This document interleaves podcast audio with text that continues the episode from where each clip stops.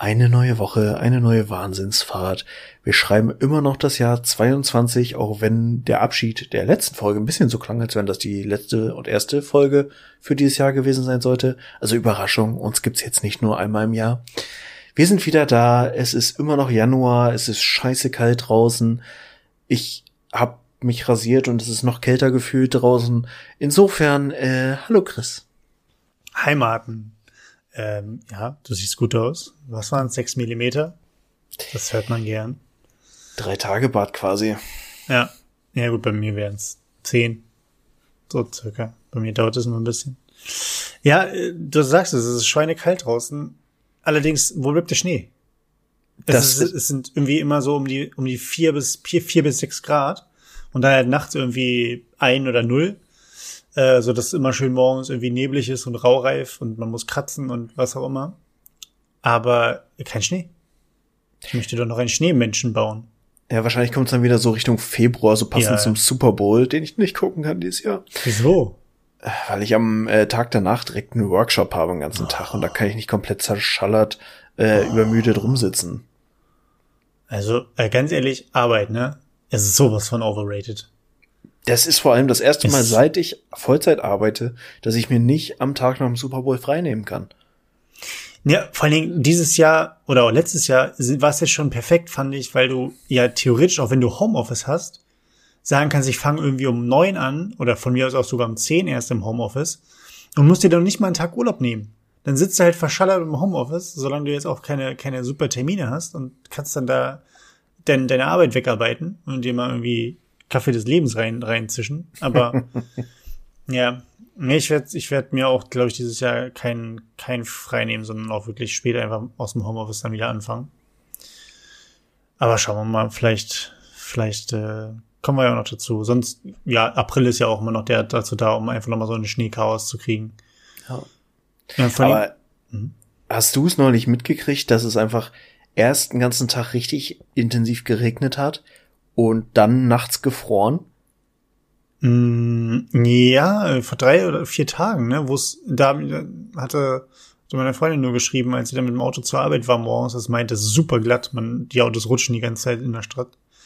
Ähm, ja. Da, das fand ich gar nicht mal so super übel, aber ey, mein Auto war einfach so dermaßen überfroren. Also ich habe okay. bestimmt eine halbe Stunde gebraucht, um mein Auto wieder frei und fahrbar zu kriegen. Einfach weil da einfach die mutterkrasse Eisschicht drauf war, also komplett zugefroren und auch richtig fest zugefroren. Also es muss bestimmt so vier, fünf Grad unter Null gewesen sein nachts.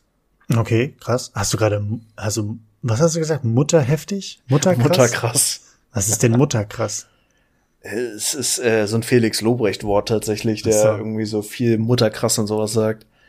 Mutterkrass. Ist das aber nicht das, ist das so ein Gegenteilsspruch? V Vaterkrass? Woher kommt Mutter krass? Na, okay, gut. Nehmen wir so hin. Äh, ja, ich hasse ja grundsätzlich Kratzen beim Auto, ne? Also wirklich, das ist ja, ich, vor allen Dingen, ich, hab, ich bin dann immer so ein Held. Ich, nee, ich, aktuell habe ich zum Beispiel gar keine Handschuhe. Also unabhängig davon, ich meine jetzt nicht speziell Handschuhe zum Kratzen vom Auto, sondern allgemein Handschuhe, um die Hände warm zu halten. Aber ich bin dann immer so ein Held, selbst wenn Handschuhe jetzt hier irgendwie durch Freundinnen und sowas da wären, gehe ich immer ohne Handschuh raus, denk, das passt schon, weil du kratzt ja nur so eine Minute. Mhm. Check aber nie, dass ja der, die, die, die kleinen Eiskristalle und das Wasser, was es ja im Endeffekt ist, äh, quasi durch das Kratzen ja aufgewirbelt wird und auf deine nackte Hand springt. Weil dieser, dieser Kratzer ist ja jetzt auch kein, kein, kein Schneeschieber, den du da irgendwo. Kein Präzisionswerkzeug. Ja, ziehst du jetzt nicht drüber, sondern ist ja meistens irgendwie so Handteller groß. Und ähm, ja, dann habe ich immer eingefrorene Finger morgens und äh, ist scheiße. Aber ich habe mir jetzt auch vorgenommen, auch den Winter über, solange jetzt halt wirklich nicht Blitzeis ist oder, oder der Schnee Meter hoch liegt, auch mit dem Fahrrad zu fahren. Weil äh, entweder halt dicke Handschuhe an von einer Freundin geklaut oder ähm, halt einfach frieren äh, dann mit dem Fahrrad losfahren, weil das machen immer noch super viele Leute. Also ich finde das wahnsinnig faszinierend, dass das klar, es fahren auch viele Autos, aber es fahren trotzdem auch noch mit morgens ein Grad oder null Grad noch, fahren super viele Leute mit dem Fahrrad zur Arbeit. Habe ich auch gut. den Eindruck. Also ich äh, meiner Meinung nach ist ja das generell der Individualverkehr, wenn man halt Fahrrad und Auto und alles dazu zählt, stärker geworden, weil die Leute halt weniger Bock haben. Also bei mir war es ja auch von der Arbeit her. Arbeitgeber hat gesagt, fahrt mal lieber nicht mit der Bahn, macht mal lieber äh, ein bisschen, ein bisschen Sport, fahrt Fahrrad oder Auto. Ähm, aber es ist merklich mehr. Also auch jetzt, wenn ich mir so angucke, jetzt wo ich auch irgendwie zentral in der Stadt wohne, auch an der Straße, wo halt viel Fahrradwege und so lang gehen, da ist richtig viel los und es ist beim Hm. besten Willen nicht angenehm morgens. Nee, ist es auch nicht. Aber für, für beide Seiten glaube ich einfach nicht. Also da, Fürs Wetter auch nicht. nee, für, fürs Wetter, obwohl das Wetter in dem ist, ist ja scheißegal. Ist es denn, eigentlich- warte mal. Also bevor ich erstmal erstmal weiterrede, noch mal kurz ein richtig schlechter Spruch. Ähm, ich muss gerade selber grinsen darüber, das ist eigentlich total beschissen. Ähm, ist eigentlich der Begriff Individualverkehr ein anderer Begriff für Masturbation? Oh, wow. Okay, den erstmal aus dem Weg geräumt. Oh, Ähm, wow. Kur kurze Frage. Ähm, man sagt ja, dass, dass ähm, die Aufteilung ist ja, an- also Gott hat ja die Welt und alles darin in sieben Tagen geschaffen. So. Man sagt ja aber Mutter Erde zum Beispiel und Gott ist aber der Göttervater oder Gott ist der Vater. Ne? mhm. Er ist ja auch Vater von Jesus, bla bla bla. Und Mutter Erde. Aber jetzt mal Real Talk. Gehört das Wetter zur Erde?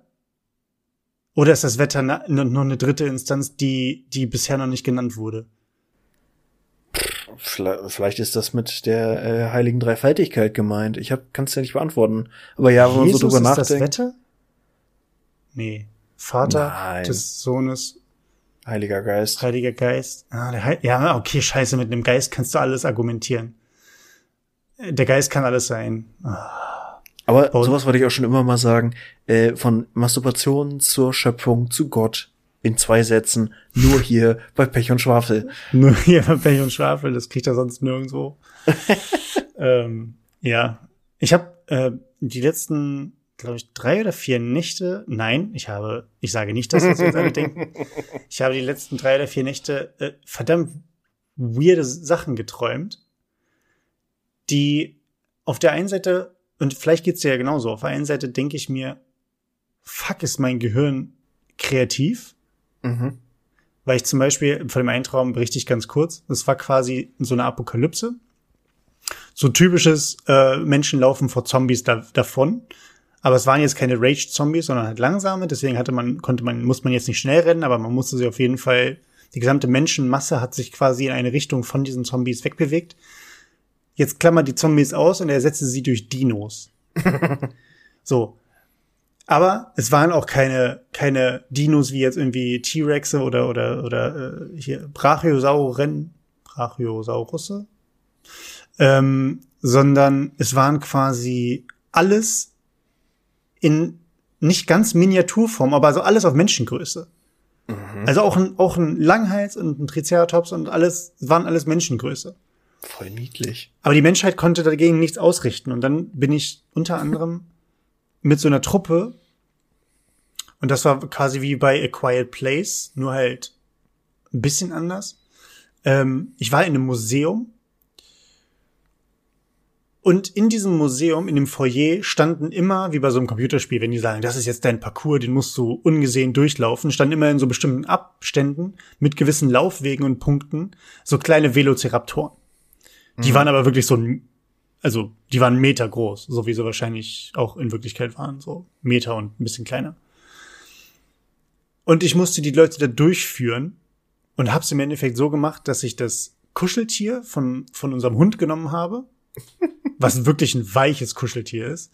Und ich habe damit äh, an, an die Fensterscheiben geschlagen. Jetzt muss man mal überlegen, dass ich im Traum, hat sich mein Kopf mir gesagt, Christian, du nimmst ein weiches Kuscheltier, was komplett aus, aus super squishy Stoff besteht, schlägst damit gegen eine Fensterscheibe, damit du die nur geräuschsensiblen Velociraptoren ablenken kannst. Und da frage ich mich, ist mein Gehirn einfach super kreativ oder bin, bin ich einfach voll mental? Mm, Also ich meine, es wird ein Geräusch geben, Mhm.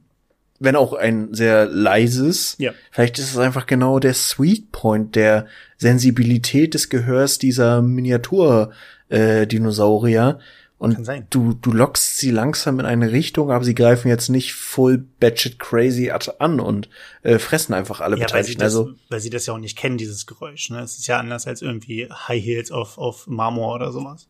Mhm. Ähm, ja. Ja. Aber, aber äh, apropos A, Träume und B, äh, komische Situationen der Neuzeit. Ich habe mich äh, boostern lassen letzte Woche. Mhm. Ich werde mich jetzt auch offiziell nur noch äh, der Impfstoffkonnoisseur nennen, weil ich einfach meinen dritten Impfstoff intus habe jetzt. Okay. Und, Und wie kommst du damit klar so? Was, wo, wo hat sie am besten gemundet? Äh, wenn ich eine Rangliste der schlimmsten Nebenwirkungen machen müsste, dann wäre ich auf Platz eins AstraZeneca, auf Platz zwei jetzt Moderna und Moderna würde ich auch wirklich nicht normal nehmen, wenn ich die Wahl habe. Und jetzt auf Platz drei dann BioNTech, das war relativ, also bisschen, also ich reagiere ja immer sehr, aber äh, das war okay, war erträglich. Okay. Aber ohne Scheiß, ich will jetzt nicht Impfstoff schlecht reden, lasst euch impfen, wichtige Sache, bla bla. Aber Alter, war ich Freitag auf dem Trip, ne? Ich habe mich Donnerstag impfen lassen. Ich habe total weird geträumt. Ich habe unter anderem davon geträumt, dass es wieder, also es ist quasi nach dem Boostern auch eine Wartezeit gibt, bis der Status gilt, was einfach, wo ich die letzten Tage von überzeugt war. Und okay. ich bin mir jetzt inzwischen relativ sicher, dass ich es geträumt habe. Äh, so real, ja? So real. Aber ich habe, ohne Scheiß, ich war so verschallert. Ich habe irgendwie zehn Stunden geschlafen, ich habe zwei Wecker ignoriert und erfolgreich in meinen Traum eingebaut, um mich dann, ich musste mich ja noch krank melden auf Arbeit, um das dann kurz vor neun noch irgendwie nachzuholen. Also war echt nicht cool. Echt nicht cool. Das glaube ich. Äh, Wecker in Träume einbauen ist sowieso der Tod, ne? Also, ich weiß nicht, was das Gehirn damit einem macht. Dass dann auf einmal, keine Ahnung, wie der Teddybär in der Ecke anfängt zu, zu, zu schellen oder so. Ja, vor allem, ich habe schon zwei verschiedene Wecker am Laufen. Also ich habe einen Tageslichtwecker, der Radio anmacht. Hm. Und ich habe einen normalen Handywecker, der einfach nur super nervig und laut ist, der dann schon zur Sicherheit um sieben nochmal klingelt. Machst du das so, dass du die Wecker von deinem Bett wegstellst, damit du wirklich aufstehen musst, um sie auszumachen? Mm, Im Moment nicht. Im Moment klappt es so ganz gut. Vor allem, weil eine dunkle Jahreszeit funktioniert Tageslichtwecker auch noch mal besser. Ja. Aber äh, habe ich auch schon gemacht. Mhm. Ich habe das auch so ein Trick, den viele Leute machen. Aber das heißt, was jetzt, was jetzt ähm, einen Tag mehr oder weniger knocked out und danach ging es wieder, oder? Ja, also tatsächlich habe ich dann die äh, das ganze Wochenende meine Wohnung nicht wirklich verlassen, weil ich bis inklusive Sonntag, also drei Tage, schon auch noch was davon gemerkt habe und ich mich auch jetzt immer noch ein bisschen schlapp fühle. Aber ja. Ja, Hauptsache geboostert, ne? Du, die Alternative ist in jedem Fall schlimmer. Also von daher. Ja, nee, sehe ich auch so. Ähm, apropos Alternative, Mann. Weißt du, wozu es keine Alternative gibt? Zu Verkehrsmitteln. Ja, du musst irgendwie von A nach B kommen. Mhm. Natürlich gibt's Alternativen, aber ich, ich wusste nicht, wo ich damit hin wollte. Äh, du hast mich überrascht. Ja, wir, eigentlich war die, die, die, die Vorlage vorhin deutlich besser, wo es um das Thema morgens mit dem Auto oder mit dem Fahrrad zur Arbeit fahren ging. Denn ich möchte, möchte mit dir über, über äh, Fahrradfahrer versus Autofahrer reden. Mhm gefühlt ein ewiger Streit äh, von, von Interessengruppen. Äh, die einen sagen, äh, keine Ahnung, je schneller das Auto, desto wrum. Und die anderen sagen, ähm, alles Pest, Pest schleudern, ihr, ihr, ihr habt den Krieg verloren. Nee, nee, wie heißt das? Wie, ihr habt, ähm, ihr verschmutzt den Planeten und äh, lieber, lieber, lieber mit dem, mit dem guten Lastenfahrrad irgendwie äh, trägt es sich besser. Mhm. Ähm, ich habe mir Gedanken gemacht. Und zwar, ich bin ja ich, ich bin ja so ein Hybrid, weißt du? Ich bin ein Hybrid. Ich habe äh, ein Auto und das fahre ich auch ganz gerne, weil es natürlich bequem ist, ähm, längere Strecken zu fahren, in Urlaub zu fahren, ähm, die Eltern besuchen zu fahren. Äh, Einkäufe müssen nicht geschleppt werden, sondern können in den Kofferraum. Sowas ist ganz schön. Oder mal ein Ausflug mit dem Hund und so weiter, dass man mal ein bisschen weiter wegfahren kann, etc. Alles, was sonst in der Stadt ist, mache ich mit Öffis oder mit, mit dem Fahrrad. Also Arbeitswege, äh, auch sonst, wenn nur eine Kleinigkeit einzukaufen ist, etc. etc. Oder auch zu Freunden fahren am Wochenende. Mache ich in den meisten Fällen mit, mit, dem, mit dem Fahrrad, auch wenn es dann ne, ein Weg 40 Minuten, so nach dem Motto. Das, das, das mache ich schon. Ähm, jetzt ist mir aber was aufgefallen. Und zwar, weiß ich nicht, wie du dazu stehst, wahrscheinlich ist es totaler Blödsinn. Ich habe da aber noch gar nicht so viel Zeit rein investiert in den Gedanken. Ähm, wie lange würdest du sagen, dominiert das Auto die Verkehrswege der Stadt? Jetzt noch zukünftig gesehen? Nee, nee, oder jetzt in der Vergangenheit. In der Vergangenheit jetzt. Grob geschätzt. Ich weiß es nämlich auch nicht. Ich muss es auch ganz, ganz grob schätzen. Also Pi mal Daumen, nicht ganz ab 1900, aber so ich glaube so irgendwas 1910er, 1920er Jahre. Ich weiß gar nicht, wann das Auto erfunden wurde, ehrlich gesagt. Aber auf jeden Fall war, bin ich mir auch ziemlich sicher, dass das Auto, klar, dort ist früher, früher die Städte waren ganz anders gebaut, aber auf jeden Fall seit 1950 definitiv. Ne, da, da sind, sind Autos auch nicht mal nur einfach irgendwie äh, ein, offenes Gestell oder wo du, wo du vorne kurbeln musstest, sondern dann sind Autos Autos. So. Und das heißt, du hast, du hast äh, mehr als 50 Jahre äh, Autos auch in den Städten. Und die Städte sind natürlich auch darauf ausgerichtet. Und das grundlegende Prinzip, also ich rede jetzt nicht von Innenstädten, sondern alles, alles weitere um die Städte drumherum, ne? Und die Städte selbst oder das Prinzip von Auto und allen anderen ist ja, und das ist ja auch richtig so, Autos fahren innen, dann kommen die Fahrradfahrer mit ihren Fahrradwegen und dann kommen die Fußgänger. Und sowohl Fahrradfahrer als auch Fußgänger müssen quasi, ja, haben ja dieses tolle Ampelsystem, ne, Autos zwar auch, aber Fußgänger haben das ja, damit sie vernünftig rüberkommen. Autos würden ja auch mit dem, mit dem Prinzip rechts vor links vernünftig irgendwie klarkommen, einigermaßen. Aber damit Fahrradfahrende und äh, Fußgängen, Fußgehende äh, einigermaßen klarkommen, ist das quasi ja so gemacht worden. Und es wäre viel zu riskant, äh, Fußgehende und Fahrradfahrende äh, innen fahren zu lassen. Und um dann im Endeffekt die Autos außen zu haben und die Autos müssten quasi diese Ampel benutzen, um zum Beispiel von links nach rechts zu kommen. So. Das heißt, das ist das Grundprinzip, das erkenne ich an. So. Jetzt habe ich aber die Frage. Ich weiß nicht, wie oft du mit dem Fahrrad in Hannover unterwegs bist. Hannover hat ungefähr in Zahlen drei, habe ich rausgefunden, drei Fahrradwege, an dem man aneinander vorbeifahren kann oder jemanden tatsächlich links überholen kann. Es gibt drei Fahrradwege und die sind zusammengenommen, wenn man sie hintereinander legen würde, glaube ich, so zehn Meter lang. Mhm. Alle anderen Fahrradwege in Hannover sind entweder Bergetappen von der Tour de France, weil die äh, so hochgedrückt werden durch die Wurzeln der Bäume, die daneben stehen, Mhm. Und gleichermaßen so eng, dass du wirklich bei gutem Gewissen und Gewissen nicht an ein, nicht zwei Fahrräder nebeneinander fahren können, ohne dass einer davon auf dem Fußweg fährt. Mhm. Das heißt, du kannst nicht überholen und du kannst auch nicht, und da sind wir schon bei dem Thema, worum es eigentlich geht, auf der falschen Seite fahren. Du kannst auch nicht aneinander vorbeifahren, vernünftig, ohne dass du andere Leute theoretisch in Gefahr bringst. Jetzt habe ich mir die Frage gestellt, weil ich diese Situation hatte. Ich reg mich natürlich auch selber ab und zu drüber auf, wenn Leute auf der falschen Seite fahren. Habe aber auch ab und zu die Situation, wo ich nicht drum herum komme, auf der falschen Seite zu fahren, für so 50 bis 100 oder 200 Meter.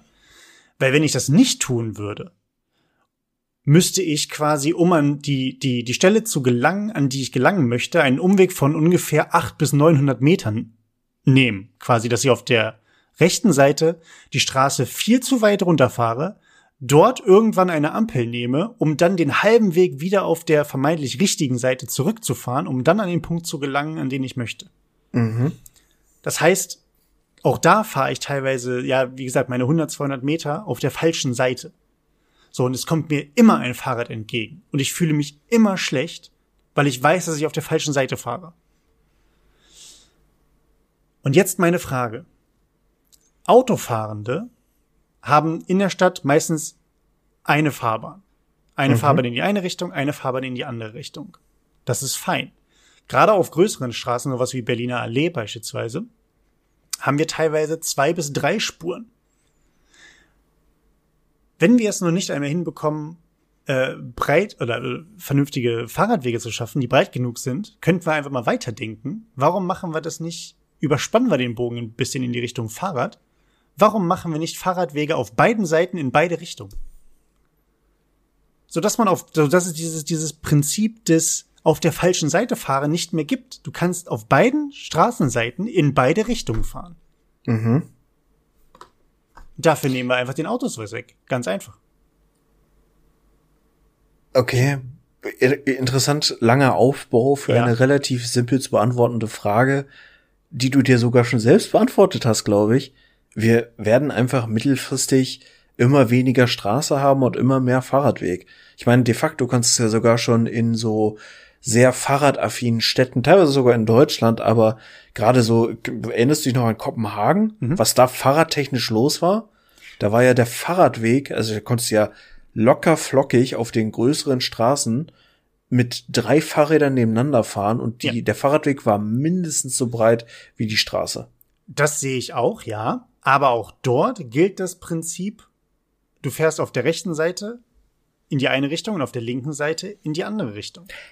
Tatsächlich habe ich aber gerade in Hannover immer das Gefühl, dass zumindest viel auf den Fahrradwegen, die ich als Autofahrer häufig kreuze, und ich weiß, Autofahrer und äh, Fahrradfahrer sind ja, du bist ja immer quasi immer Winning Team Join auf der Seite, Ja. die du gerade selber hast und findest die Gegenseite total zum Kotzen. Auf jeden Fall. Und gefühlt ist jeder, zumindest jeder größere Fahrradweg in Hannover ja so gedacht, dass man da tatsächlich in beide Richtungen auf beiden Seiten fahren kann. Aber es muss speziell gekennzeichnet sein. Ja, dass ja, ja. du das Fahrrad hast mit den beiden Strichen. Du hast aber auch teilweise breite Verkehrswege oder breite Fahrradwege, wo das nicht der Fall ist. Und ich frage mich halt echt, warum? Vor allen Dingen, also ich kann, ich kann es jetzt dir, dir nicht beschreiben, aber das nächste Mal, wenn du, wenn du zu Besuch kommst oder so, dann kann ich dir das gerne mal zeigen. Es, ich hab, das ist eine Situation, die mir an der einen Stelle direkt äh, oder nahezu direkt vor der Haustür immer wieder passiert, dass ich wenn ich an der Ampel stehe und weiß, ich fahre jetzt auf, fahre jetzt meine 200 bis 250 Meter auf der falschen Seite, weil wenn ich das nicht tun würde und ich den regulären mich als als äh, eher ehrenhafter Bürger jetzt mal äh, verhalten würde und quasi auf der rechten Seite so lange fahren würde, bis ich die Straßenseite wechseln kann, um dann auf der rechten Seite wieder zurückfahren zu können, würde ich wirklich einen Umweg mit selbst mit dem Fahrrad von bestimmt vier Minuten je nach Ampelphase machen. Mhm. Und da muss ich persönlich sagen, äh, kleine Ne- Nebeninformation, ich wurde schon mal, das ist aber schon länger her, wegen auf der falschen Straßenseite fahren oder falschen Bürgersteig, Fahrradfahrseite, äh, wurde ich schon von der Polizei angehalten, was mich maßlos ankotzt, dass sie nichts Besseres zu tun haben. Ähm, das, da muss ich halt sagen, ich finde das Prinzip halt einfach schwachsinnig. Dann lass uns das abschaffen breite, breite Wege bauen, so dass man aneinander vorbeifahren kann. Und entweder fährt man aneinander vorbei oder man kann einander überholen. Mhm. Aber dieses Prinzip nicht auf der linken, linken Fahrradfahrseite fahren, zumal du als Autofahrer eh immer guckst. Du machst doch eh Spiegel, Schulterblick und du guckst trotzdem noch mal nach vorne.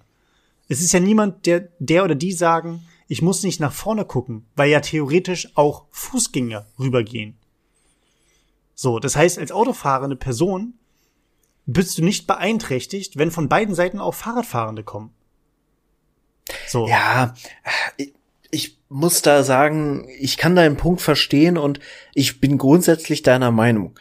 Weil, wenn du, keine Ahnung, zwei, lass es 500 Meter sein, auf der falschen Straßenseite fährst und da halt auch ein bisschen halt Rücksicht drauf nimmst, okay, ist da gerade ein Autofahrer, für den ich eigentlich nicht vorgesehen bin, fahre ich da langsam ran, gucke, dass der mich gesehen hat und so weiter, ist ja alles fein. Da wird dich halt auch niemand für äh, umbringen, absichtlich, äh, nur weil du das halt tust. Aber ich habe halt auch schon wieder die ganzen Knallköpfe im Kopf, die da halt auf der falschen Seite mit 150 auf dem Fahrrad über, über so einen, so einen äh, Fahrradweg, der eine Straße kreuzt, ballern und einfach nochmal extra suizidal unterwegs sind. Die hinterlassen halt richtig unschöne Flecken und Beulen auf deinem Auto und ziehen in der Regel den kürzeren. Und dass es für solche Leute halt die Regel gibt, sich an äh, nicht, also an, an die Fahrtrichtung eines Fahrradwegs zu halten, kann ich dann auch wieder nachvollziehen. Und das ist halt so ein bisschen dieses Problem, man sollte eigentlich nicht seine Regeln anhand der Negativbeispiele ausrichten, sondern irgendwie anhand eines sinnvollen Mittelweges. Aber unterm Strich, es ist manchmal auch einfach nötig. Und es ist dann auch äh, für, für, sollte es zum Unfall kommen, ist es halt auch echt, also, sind wir wieder so ein bisschen bei dem Thema persönliche Gefahr. So, also solange du das Risiko für dich selber trägst und weißt, du fährst hier gerade falsch rum, wenn es einen Unfall gibt und ich einen Schaden davon trage, dann habe ich den noch selber zu verantworten, weil ich diese Entscheidung getroffen habe. Ja. Finde ich irgendwo legitim. Aber wenn du dann noch anfängst zu diskutieren, hast du auch einfach irgendwo dein, dein Mitspracherecht verwirkt. Nein, nein. Aber die, die Diskussion kommt ja gar nicht zustande, wenn es diese Regel quasi nicht mehr gibt. Also, ne? Weil, und das ist ja auch eine Sache, die, ich, ich glaube tatsächlich, dass wenn das so etabliert wird, äh, und sich dann über drei, vier, fünf Jahre auch einfach mal in die, in die Routine einspielt, dann wird das ist gar kein Diskussionspunkt mehr. Ja. Ne? Also es ist ja, es ist ja einfach quasi ein, ein, ein Quality of Life Thema und ich glaube auch nicht, dass da viel mehr Unfälle passieren werden. Vielleicht am Anfang, äh, wenn wenn dann auf einmal auf der falschen Straßenseite, die dann die richtige Straßenseite ist, äh, nicht mehr nur 10% oder 20% der Leute fahren, sondern dann halt wirklich auch irgendwie 100% aller Leute, die das, die das sonst vorher eher nicht gemacht hätten. Ähm, äh, aber da, da passieren halt zum Beispiel auch einfach nicht, mehr- nicht mehr, nicht mehr Unfälle. Ich kann mir zumindest nicht vorstellen, dass es, dass es grob ins Gesicht fällt. Aber das ist nur eine, eine kleine Sache. Also das äh, Fahren auf der falschen Straßenseite ist eine Sache, die mir, mir persönlich in manchen Situationen halt echt den Tag vermiest. Ähm, weil ich mir halt wirklich selber schon öfter die Frage stelle, so ein Tag, ich weiß nicht, hast du das früher bei GTA gemacht? Ver versucht vernünftig zu fahren, bei roten Ampeln zu halten und dich einfach mal für so fünf Minuten versuchen, nicht wie eine Potsau zu benehmen? Das versuche ich teil teilweise im echten Leben, wo ich, wo ich durch, einfach nur mal durchspiele, wenn ich mich jetzt wirklich mal regelkonform und wirklich, wirklich penibelst regelkonform verhalte, wie dann so ein Leben, wie dann so ein, so ein Alltags, ähm, Alltag aussieht. Mhm. Ich habe es bisher noch nicht geschafft, das wirklich von A bis Z, von, von ich stehe morgens auf, bis ich gehe ins Bett durchzuziehen. Aber ich stelle mir das an manchen Stellen so vor, als ob die, ein Drittel meines Tages einfach wegfällt an Zeit, weil ich mit irgendwelchen, äh, keine Ahnung, Regeleinhaltungen beschäftigt bin. Mhm. Weiß ich nicht. Also, naja, wird vielleicht mal ein Selbstexperiment. Ja, ich habe es tatsächlich auch bei GTA immer mal wieder versucht und nie geschafft. Ich merke es auch gerade wieder, ich äh, spiele gerade wieder so ein bisschen Farming Simulator ab und zu. Und auch da fällt es mir relativ schwer, regelkonform zu fahren. Und da ist es ja sogar irgendwie so vorgesehen. Wobei, muss man sagen, die, die äh, KI ist da nicht sonderlich gnädig, weil ist egal, wie groß dein Trecker ist, wenn da ein Auto kommt und du dem die Vorfahrt nimmst, dann ballerst du einmal quer bis zum Horizont. Da ist die KI einfach immer stärker, die ist da sehr radikal. Ja. Na, dann kann so ein kleiner Fiat Punto kommen, der, der boxt sich einmal ein bisschen Da Orbit. ist ja 40 Tonnen, aber mal sowas von übers Feld verteilt. Dann kann er so schön, schön wegfliegen. Aber da sind wir schon mal bei einem guten Thema, Martin. Wir beide sind ja eh ähm, Gamer der ersten Stunde. Mhm. Also nicht ganz der ersten Stunde, sind zweite, dritte oder sowas. Also mit einem Commodore oder sowas haben wir jetzt nicht zu tun gehabt. Da waren wir zu, zu spät dran. Aber wir haben ja schon auch in der Kindheit, ne, Gameboy und alle möglichen Pokémon-Spiele und äh, Tetris und hast du eigentlich noch DOS-Spiele auf dem Computer erlebt, die im DOS-Modus Ja. gespielt wurden? Also ganz, ganz dunkel und tatsächlich dann auch noch so ein bisschen als, wir hatten so ein paar relativ nerdige Lehrer und ich habe mich deren Art von Informatikunterricht nie so richtig verbunden gefühlt, aber die haben uns dann halt noch so ein bisschen nostalgisch auch DOS-Spiele gezeigt. Mhm. Ich fand die cool. Ich hatte so ein DOS-Spiel, wo du, ähm, wo man einstellen konnte, du hattest quasi so eine Art Skyline und ähm, auf der linken Seite ein Affen und auf der rechten Seite war ein Affe. Und du hattest, warst immer nacheinander dran und du musstest, glaube ich, über irgendwelche Zahlen, Codes den Wurfwinkel des Affen bestimmen und dann hat der Affe eine explodierende Banane rübergeworfen. Also so ein bisschen die Anfänge von Worms. Nur, dass du dich halt nicht bewegen konntest, sondern du warst als Affe quasi festgesetzt und du musstest vor allen Dingen, das, ich habe das immer gegen meinen Bruder gespielt und man wusste immer ganz genau, natürlich, wenn man der äh, der Affe war, der weiter unten war, warst du ein bisschen geschützter als der Affe, der natürlich den höchsten Punkt hatte. Das heißt, äh, direkt am Anfang des Spiels, wo du gespawnt bist, war dann schon immer, ah, wird schwierig oder wird, ah, ich bin hier auf dem Serviertablett. Ähm, aber die Game-Industrie hat ja, einen- hat ja einen riesen, riesen Sprung gemacht in den, in den letzten Jahren und auch eine Gaming-Industrie, wo ich jetzt aktuell, oder ein Gaming-Bereich, ein Genre, wo ich aktuell arbeitstechnisch unterwegs bin. Das ist der Bereich Gamification, gerade was ähm, den, den Bildungsbereich angeht.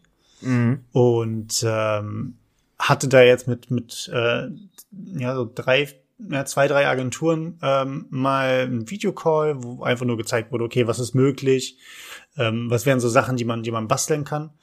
Ähm, und auf der einen Seite natürlich klar, das sind Spielprinzipien teilweise, die einfach von von von anderen Spielen, äh, Tetris, Space Invader, äh, hier, wie heißt der Kram, äh, Angry Birds und sowas, also also so Mobile Game mäßig oder auch Retro Game äh, abgeguckt wird, mhm. aber auch teilweise wirklich komplexe Simulationen, dreidimensional mit äh, Storyfaden von von hier bis nach Mappen, äh, die echt gut, gut ausgearbeitet sind, aber natürlich jetzt kein, kein, also grafisch gesehen jetzt kein, äh, kein Witcher 3 sind oder sowas, ne? Aber ja, klar.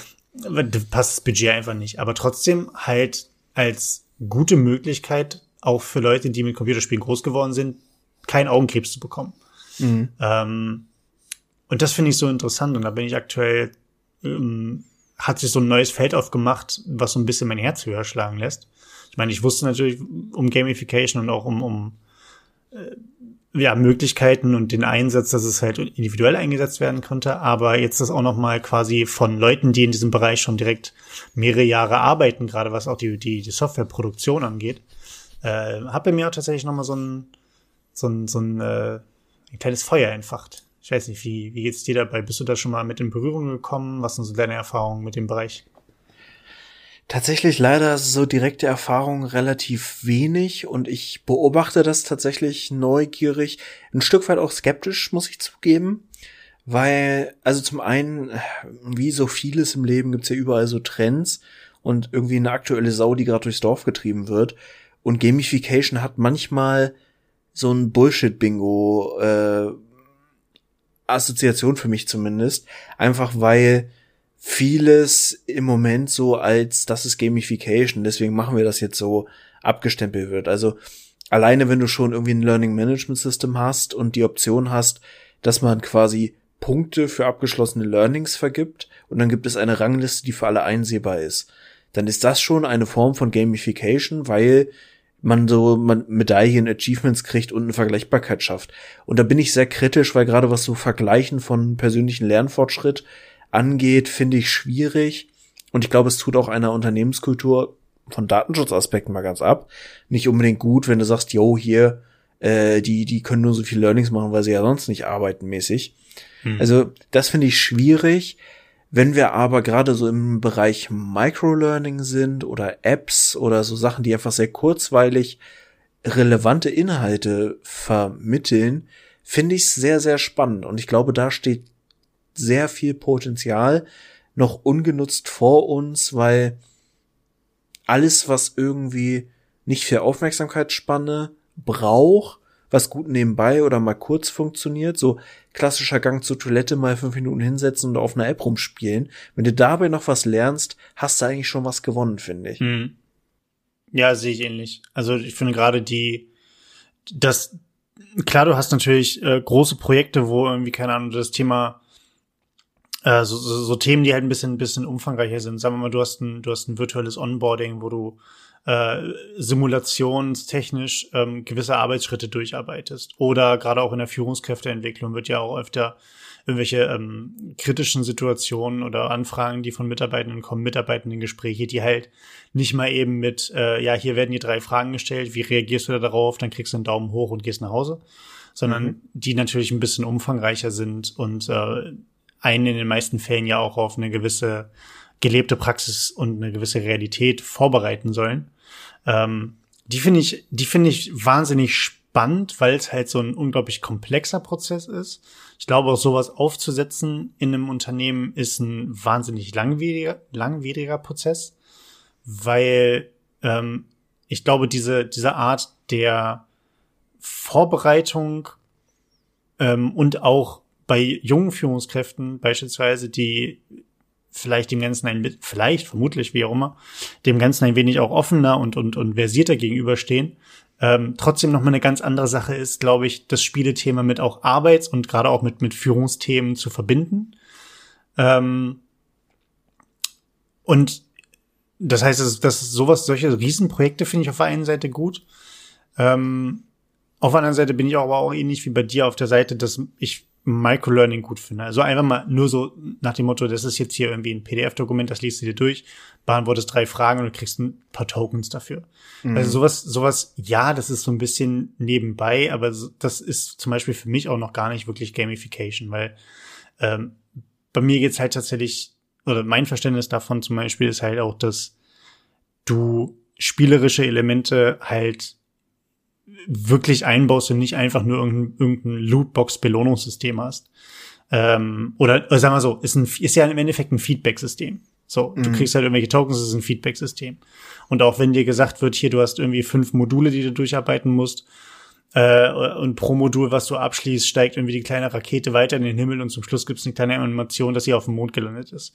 Also das sind so kleine Tokens, aber die sind für mich eher so nice to have, aber das hat nicht wirklich was mit Gamification zu tun, sondern für mich ist es wirklich das Vermitteln von, von Inhalten durch spielerische Art und Weise, also durch Simulation und vor allen Dingen auch durch, durch Interaktion. Nicht einfach nur auch ein Durchklicken und dann irgendwann ein Beantworten von Fragen, wo ich die Frage anklicke und sie wird rot. Also das, mhm. äh, oder grün. Also, sondern halt wirklich, ey, ich bewege eine Figur. Ähm, ich muss, ich muss äh, Drag and Drop irgendwas machen. Ich muss etwas von A nach B schieben. Ähm, so sowas in dem Bereich, ne? Also das das ist für mich halt tatsächlich auch eine Sache, die auch und ich glaube, dass es ist nicht nur, wenn sich Dinge bewegen, also wir wissen ja, wir lernen ja besser, also Text kommt ja als allererstes, Dinge lesen, dann kommen Bewegbilder, dann kommt noch die Sprache dazu, wenn mir jemand was dazu erzählt, dann kommt noch das Thema, ich, ich, ich werde noch aufgefordert, etwas zu tun.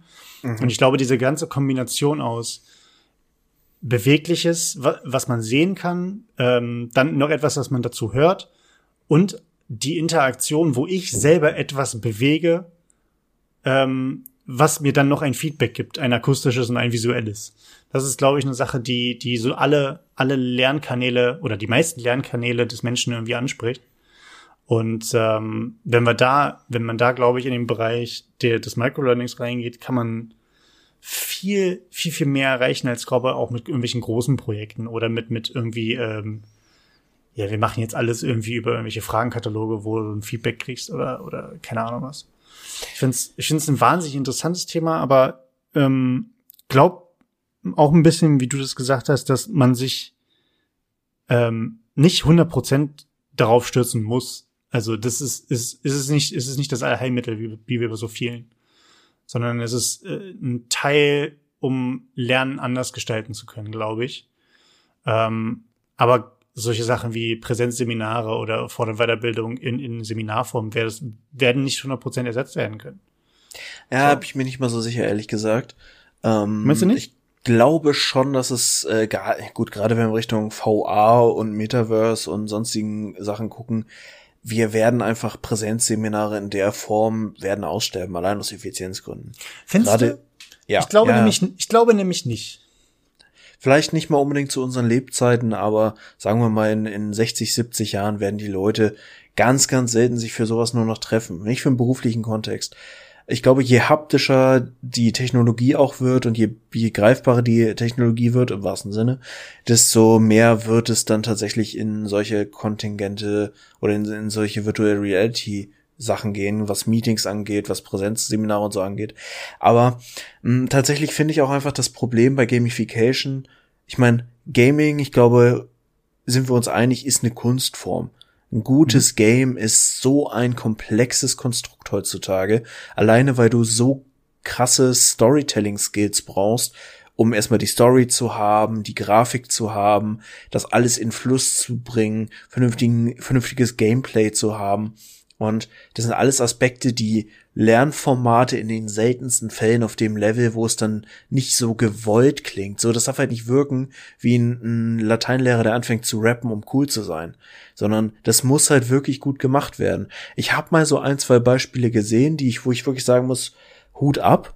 Also zum Beispiel äh, von, von einer Firma hier aus der Region, die äh, so im Akustikbereich unterwegs sind, die haben für ihre Azubis quasi einen kompletten Lernpfad über die Ausbildung erstellt. Mit mhm. ganz, ganz vielen Modulen und Inhalten und Zusatzinfos und äh, Unterstützung des Schulstoffs und so weiter. Und das war halt auch so ein bisschen wie so, wie so Inseln. Wie so eine süße Mario äh, Welt mhm. aufgebaut, wo du dann von Insel zu Insel reist, dann hast du neue Inhalte. Das muss, das war quasi wirklich nur so ein, so ein Pfad, der dich irgendwie optisch unterstützt hat. Und das, was dich beim Gaming ja auch so ein bisschen am, am Ball hält, ist, dass du einfach konstant Feedback kriegst. So, du hast was freigeschaltet, hey, voll gut. Du hast das gut gemacht, du hast die Mission gelöst, du hast neue Skills entwickelt. Mhm. Deswegen, ich habe tatsächlich ja letztes Jahr versucht, nochmal Gitarre zu spielen. Also ich habe auch wieder ein bisschen Gitarre gelernt. Und ich habe dafür eine Gitarrenspiel-App genutzt. Und ohne Scheiß, ich war motivierter dabei und habe tatsächlich auch mehr gelernt als in mehreren Jahren Gitarrenunterricht in meiner Jugend. Einfach weil es sofort Feedback gegeben hat, weil das Handy, also es war Smartphone-App halt, äh, du hast sofort vom Handy ein Info gekriegt, wenn du einen Ton nicht richtig sauber gespielt hast oder wenn du nicht mhm. getroffen hast. Er hat dir sofort Verbesserungsvorschläge gegeben, hat dir aber auch sofort gesagt, ey, du hast 80 Prozent erreicht, du kannst auf die nächste Stufe. Du hast 80 Prozent erreicht und du bist wieder auf der nächsten Stufe. Und so hast du dich über den Pfad weiterentwickelt und warst so geil, ich lerne was Neues und äh, technisch gut aufgebaut. So von wegen, wir haben Fingertechnik dabei, dann ja. erhöhen wir die Komplexität, dann bringen wir Dinge zusammen. Lerntransfer kommt ganz schnell rein. Du kriegst ganz viel durch die Übung alleine viel äh, Automatismus rein und zack hast du richtig geil sinnvoll was gelernt. Und ich glaube, sowas wird halt sehr sehr gut funktionieren, wenn du so als spielerisches oder auch als Reflexionsinstrument für Feedback nutzt. Das ist ein cooler Weg, auch bei längeren Lernpfaden. Und wenn du dann halt noch so Minigames und sowas machst, hast du eigentlich schon gewonnen.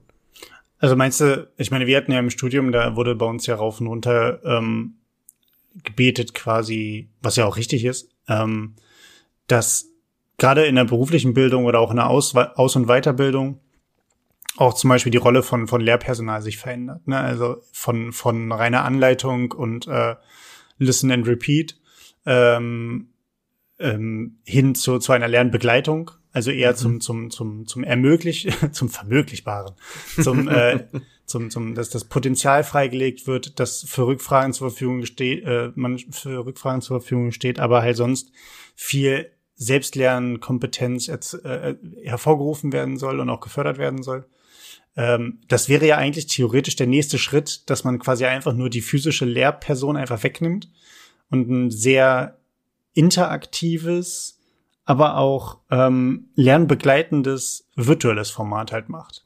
Weil wenn mhm. du gerade so eine Sache wie, wenn du das was angesprochen hattest mit mit Gitarre spielen, ähm, dass dass es nicht einfach nur ist, ja spiele jetzt diese diese diese Lesson und äh, du du spielst es irgendwie durch und das Ding sagt dir oder du du tippst auf abgeschlossen, musst sogar vielleicht sogar selber dir bestätigen, ob du es geschafft hast oder nicht, mhm. sondern dass das Ding tatsächlich hört, was hast du gut gemacht, was hast du nicht gut gemacht, Verbesserungen gemacht, probier es nochmal. Diesmal achte bitte, das ist natürlich hochkomplex, ne? Also sowas, sowas äh, zu bauen ist halt absolut schwierig und das wird auch nicht in allen Bereichen ähm, anwendbar sein.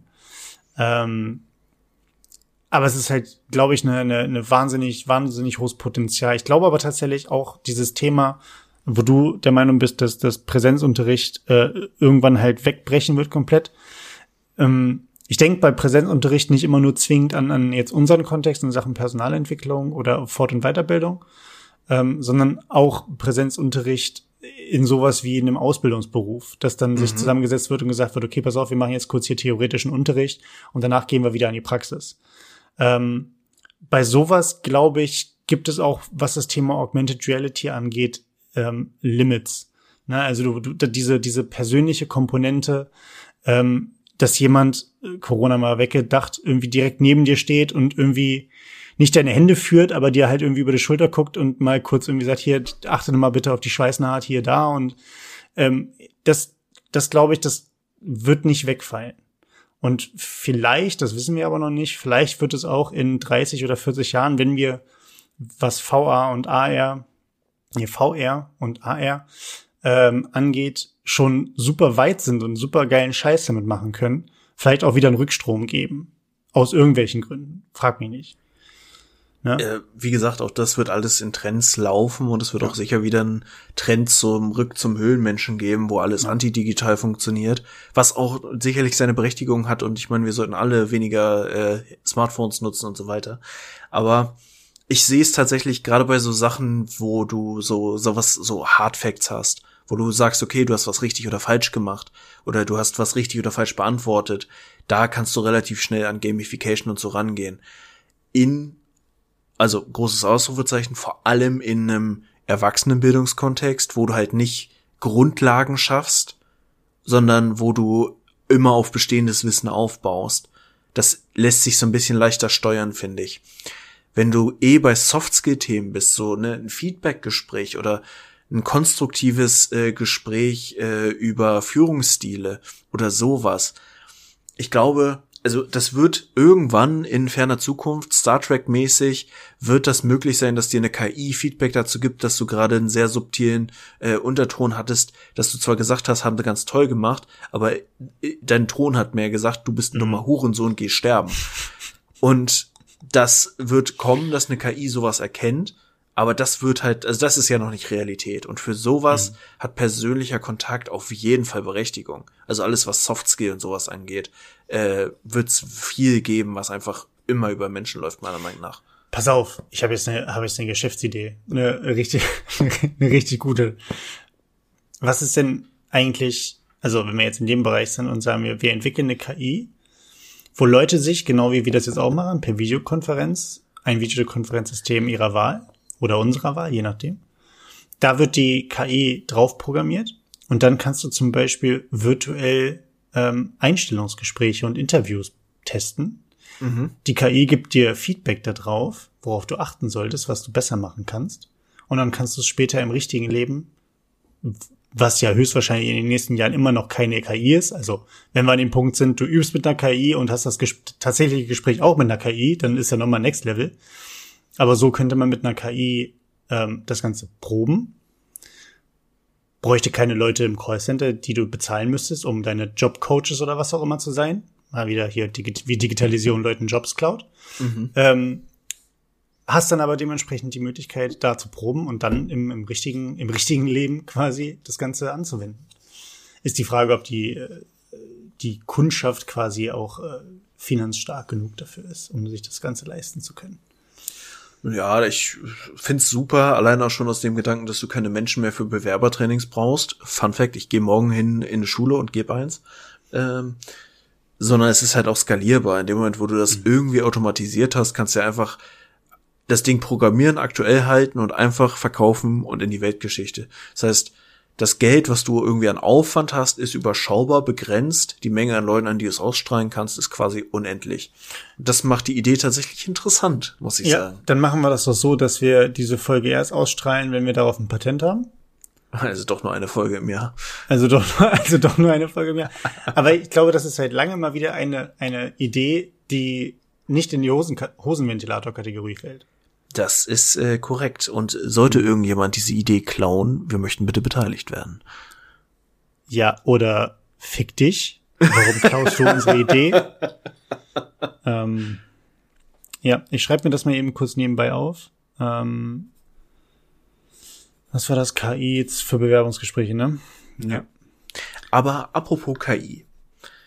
Ich wollte dir noch mit einer absolut trivialen Beobachtung meines Daseins und der Erkenntnis, dass nicht viel Spannendes passiert aktuell, äh, die, die, die Ohren voll heulen. Und zwar kennst du das, wenn du einfach random anfängst, über Worte nachzudenken und auf einmal merkst, dass ein Wort irgendwie komisch ist? Ja, ich kenn's, ich habe aber gerade kein Beispiel. Aber ja, erzähl mal.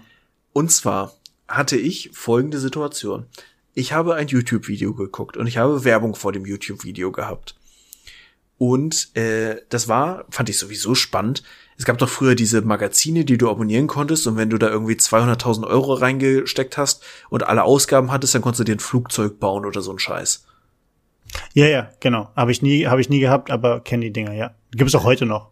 Äh, Ja, und das ist das, ich war sehr überrascht, dass es das noch gibt und dass ich bei YouTube Werbung dafür kriege. So, nur Randnotiz. Ich habe, und da muss ich gleich eine rhetorische Frage stellen, äh, diese Werbung gekriegt, dass ich mir einen Roboter bauen kann. Bekannt aus äh, einer gewissen, äh, sagen wir aus einem Franchise, das im Weltall spielt, wo es immer einen großen und einen kleinen Roboter gibt. Der große ist golden und Dolmetscher und der kleine piept sehr lustig. Wie heißt dieser kleine Roboter? Äh, R2D2.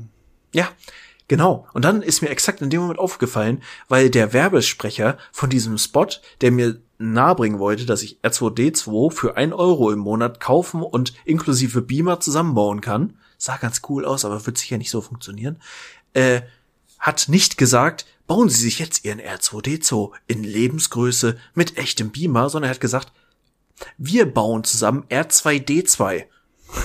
Und ich war so, Dude, Alter, du hast dich gerade als der totale Kacknoob äh, geäußert, ja. weil niemand auf der Welt sagt R2D2. Nee. Und dann habe ich ernsthaft drüber nachgedacht, okay, warum eigentlich? Weil 2 ist ja auch so ein bisschen norddeutsch. Mhm. Sagen jeder im deutschsprachigen Raum R2D2 oder gibt es wirklich Menschen, die R2D2 sagen? Ich glaube, es gibt Leute, die R2D2 sagen.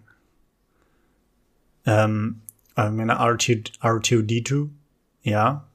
Aber ja, stimmt. Ah, ja, und R2, jetzt bist du in dem Moment, ja. in dem ich vorhin war, nämlich, scheiße, warum ist das so? Warum hat der, warum hat sich dieses 2, dieses umgangssprachliche, so eingebürgert bei dem Thema? Naja, weil es in der deutschen, deutschen Übersetzung oder in der Synchronisation des Films so rüberkam. Da hat er ja auch gesagt, komm R2. Ähm, da sagt er ja nicht, nicht, komm Stimmt. R2. Das heißt, es kommt, es kommt aus dem, dass es halt so gehört wurde. Äh, und nicht, dass es im Norddeutschen anders rüberkommt. Ist halt die Frage, was, Sagen die, haben die, die Schwaben oder die Bayern irgendwas anderes für zwei? Zwar. er zwar. Er zwar, der zwar.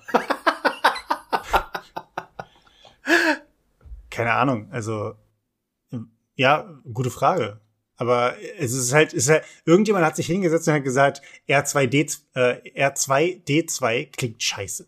Ja, oder der Synchronsprecher hat einfach durch Zufall und durch seinen Einfluss von Dialekt zufällig Popkultur geprägt. Das heißt, im Endeffekt ist es der, der Synchronsprecher von Mark Hamill. Ja. Oder? Nee, warte mal, wer, wer, hat, wer hat denn den Namen R2D2 zuerst in den Filmen genannt? Ja, ist die Frage, ich meine, nur weil sie, es kann ja sein, dass sie auch andersrum synchronisiert wurden oder so, aber hm. offensichtlich muss irgendjemand das so geprägt haben. Ja. Und dann hat sich's einfach an alle, weil die sagen ja alle R2D2. Ja. Ja, es, es muss ich, muss ich mehr oder weniger dann so, so übernommen haben. Also die ganzen Skripte werden ja einfach komplett im Deutschen umgeschrieben. Vielleicht war es auch die, die Person oder die Personen, die das Skript umgeschrieben haben, äh, überset, übersetzt haben und einfach gesagt haben, das klingt scheiße so oder wir wollen irgendwie, vielleicht war das das erste Easter Egg, was, was, was wir kennen, keine Ahnung, ähm, in, in der Form. Aber gutes Thema, gutes, also das können wir allem ja auch zu einer, zu einer Kategorie machen, dass wir eine, die wir nur einmal einsetzen und dann nie wieder. ähm, Worte und ihre Bedeutungen quasi, also Worte, die komisch klingen oder die, die komisch sind aufgrund ihrer Art, weil es ein Palindrom ist oder äh, keine Ahnung, ähm, einfach wahnsinnig witzig klingt. Äh, wie, wie, du kennst dieses Phänomen zum Beispiel, glaube ich, wenn du ein Wort liest, ähm, und du liest es drei, vier, fünf Mal und du kommst immer bei einem richtig beschissenen Wort raus und dann fällt dir auf, dass du es einfach nur anders betonen musst und auf einmal macht es Sinn. Ja. Ähm, und wie, wie würdest du sagen, oder kennst du den Fachbegriff für dieses Phänomen? Nee, ich hätte jetzt, also ich habe so ein paar Beispiele im Kopf, aber ich hätte jetzt auch nicht so eine Standardkategorie dafür. Also zumindest kein Muster erkannt. Ich habe ich hab da auch keinen, kein, also ich musste den Fachbegriff, das fiel mir gerade nur ein, weil ich, weil ich neulich irgendwie in einem, in einem WhatsApp-Status von einer, von einer Kollegin äh, so eine so eine Zehnerliste hatte mit wirklich auch, also acht davon waren super easy, aber die die zwei, ich habe da wirklich gesessen so irgendwie bei äh, Zwergelster, da mhm. habe ich die ganze Zeit Zwergelster. Was ist denn was ist denn Zwergelster? Zwergelster. Zwer, Zwerg, Zwergelster. Ich so z und dann irgendwann, vor allem du musst ja nur Zwerg absetzen, Elster. Aber ich habe es halt einfach nicht hingekriegt. Und äh, ja, ich muss gleich mal, muss gleich mal Google anschmeißen und gucken, was das, äh, ob es da einen Fachbegriff für gibt. Aber solche, solche Dinge können wir ja als Kategorie einführen, quasi. Auf jeden Fall. Und äh, wenn ihr da draußen irgendwie Vorschläge habt über sinnlose Wörter, wo ich schon immer mal die Bedeutung wissen wollte, oder auch so Alltagswörter, wo ihr denkt, hm, inhaltlich, wenn man das auseinanderdröselt, ist das irgendwie komisch, so wie das Wort Eifersucht. Eifersucht? Wieso sucht man nach Eifer? Oder hat das was mit Sucht zu tun? Ich weiß es nicht und vielleicht finden wir es gemeinsam heraus. Ja, wir machen jetzt, also wir haben ja, wir haben ja, ähm, wir sind ja beides Leute, die anderen gerne etwas beibringen. Vielleicht machen wir jetzt nach wie vielte Folge ist das heute? Die 834. Ja. Nach 834 Folgen vielleicht auch mal eine, eine Kategorie rein, wo wir den Leuten wirklich was beibringen. Zusätzlich zur Tiertrivia. So. Einfach mal unsere Leidenschaft hier auch mal Einzug erhalten lassen. Leidenschaft fürs Klugscheißen. Woher kommt eigentlich Leidenschaft? Weil die Leidenschaft die Leidenschaft oder Oh, das ist auch so ein abgedroschener Spruch, aber auch das ist ein Wort, wo ich absolut keine Ahnung habe. Leiden schafft. Kommt das von der schafft? Also der physische schafft? Egal. Ähm, Martin, über das Thema Vorsorgeuntersuchung bei Männern können wir jetzt nicht mehr sprechen, sonst würde das wieder den Rahmen sprengen.